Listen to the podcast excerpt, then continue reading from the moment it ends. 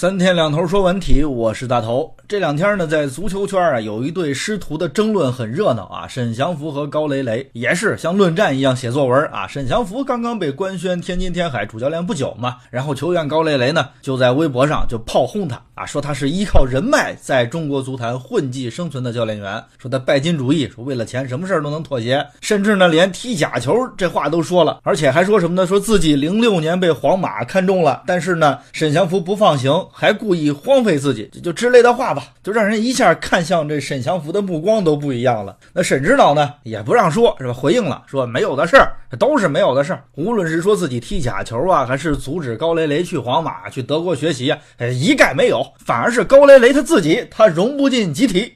其实一到论战的时候啊，咱最好就就站一边瞧啊，就别站队啊。咱咱就说高雷雷，令人佩服的哈，那是脚踏实地的慈善家，是吧？亚足联都点名表扬过，资助贫困小学，捐校车，到给孩子们去建球场，实打实的善良。但是呢，有点太善良了啊！因为像德国要他，什么皇马要他，这都不是跟他本人说的，这是高雷雷听来的。那别人说啥你都信啊？那德国那皇马那为啥要你啊？而且现在你也好办是吧？零六年初的皇马主教练现在就在深圳呢，你问问卡罗呀，是啊，你没去皇马，皇马的老弟来了。而沈祥福这边呢，也是出了名的好人缘，是吧？带过超白金一代，手底下也好球员、好成绩，人称好人祥福啊。当年也是率先垂范，以身作则，带着国家队队员天天练长跑啊，敬业态度一百分。但说实话啊，咱拿到现在看，这执教能力确实，就他的管理模式啊，其实是在参照他的教练过去对他的管理模式，就他跑，让球员也跑，一天一个一万米。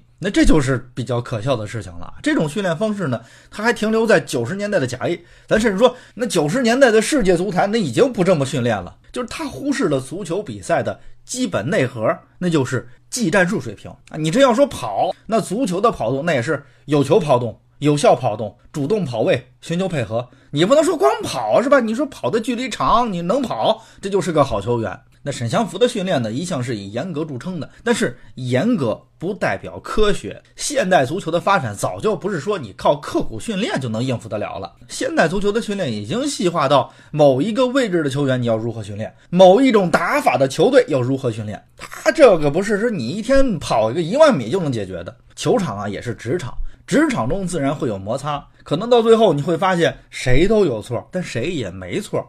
有些球员呢，他就是个性，但融不进集体，怪集体，那就不对了。那有些教练呢，他并没有错，他只不过是真的脱离了这个时代了。二十年过去了，中国足球啊，依然是一地鸡毛，而这师徒互怼呀，他可能只是一个缩影而已。我是大头，更多精彩内容，敬请收听上午十点快乐大头贴。